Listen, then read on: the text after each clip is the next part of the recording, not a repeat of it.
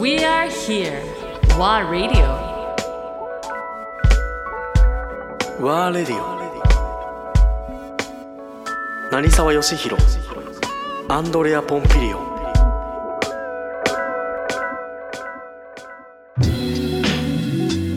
実際だけどその厨房ならお店店内の空気感っていうのはまあ当然緊張感あるけど、お互い例えばシェフ同士あるいはスタッフ同士で会話とかそういうのはあるけどあるけど、やっぱり世界中から集まってくるそのつわものが集まってるじゃない。当然ライバル意識がバンバンだからね。まあ、本気であの喧嘩してることもあるしお互いのやり方だったりとか。だ。お、まあ、本当に俺の友達は、えー洗い場をやってたポルトガルのおじちゃんとおばちゃん、洗い場の？ね、いつもそこに行って。そこは変なテンションはなく。まあベテランなの彼らがもう彼らが一番長いのそのお店で。10年選手。だからで彼らもその見てるじゃん。今まで来ては去ってが来ては去っての。で人柄もねいい人たちなの。番頭さんみたいなさあ、ねもう俺はもう本当に友達最初の彼ら。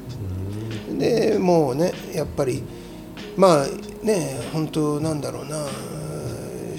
実際そういうところってヨーロッパってあるじゃない、洗い場はね、別にポルトガル人がどうじゃないけども、まあ例えばフランスに行けば、えーね、アフリカの人たちが洗い場やっててとか、でそれも正直ショックだったしね、最初はね、一番最初は。ああなるほど。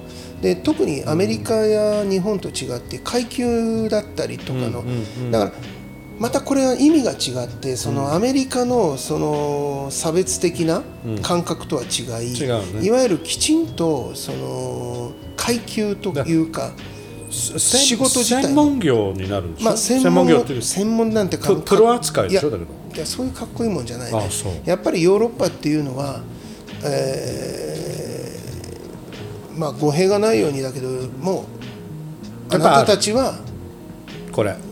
入るべき場所入らないべき場所。やっぱ分けられてる。すごく分かれてる。それだけど差別として見てた。まあ、差別ではなく区別だよね、すごく区別されてる。それはアメリカとまた違うよね。だけどねでも分かるでしょ。ね多分いい嫌というほど分かると思う。今以上に、うん。今から30年前いやもっともっと例えばさはっきりしてたよね。ねそうでしょ。例えばパリのルイ・ヴィトンなんて日本人入れてくれなかったじゃん、はいはい。あんたたちは来る店じゃないわよ。そうだね。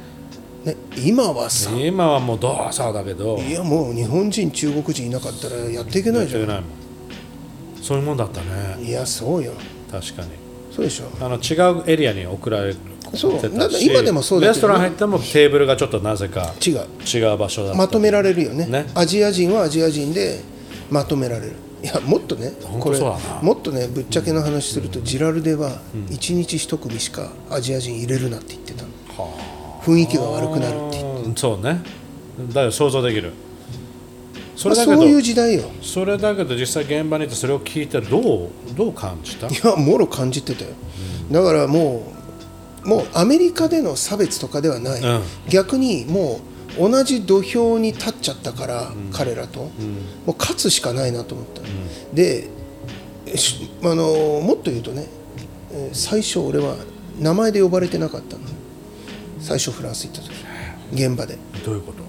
どう？き黄色って呼ばれて。たうわ最悪。いや今最悪と思うでしょ。だ彼らは別に差別的な扱いではない差別だね。あ差別として使ってた、いやただ上の人がじゃないよ。同じ年代のやつ。あもう土俵に立っちゃうからライバルじゃん。あはいはいはでみんな人間できてるわけじゃないじゃん。みんな10代だもん。いまあそうだね。もうカリカリしてるもん、ね。特にフランス人なんてものすごい気性荒いから。あなんだこいつみたい荒ない。で俺のことをね、えージョンヌ、フランス語で言うと黄色。ジョンヌジョンヌ。ってで俺は最初フランス語なんか分かんないから、何言ってんだろう。まあジョンヌうーんと思って家に帰って辞書で調べたら、ね、俺も、ね、最初間違えてジュンヌっていう言葉があって、若いっていう言葉があるのね ジュンヌって。ね。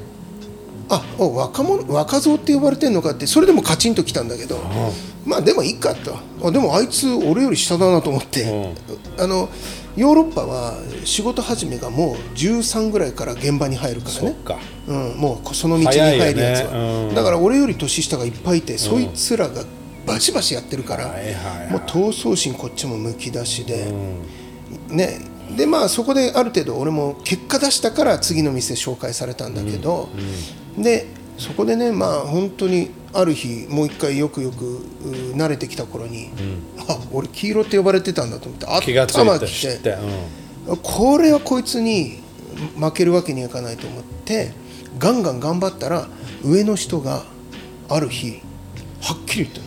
その、えーフランス人に、お前バカにするなとこの日本人を、お前より仕事できるぞ」ってはっきり言ったそこから俺は思ったの。あ実力の世界なんだと思ったやれば認めてもらえるんだって思って火がついた、バシッと火がついた。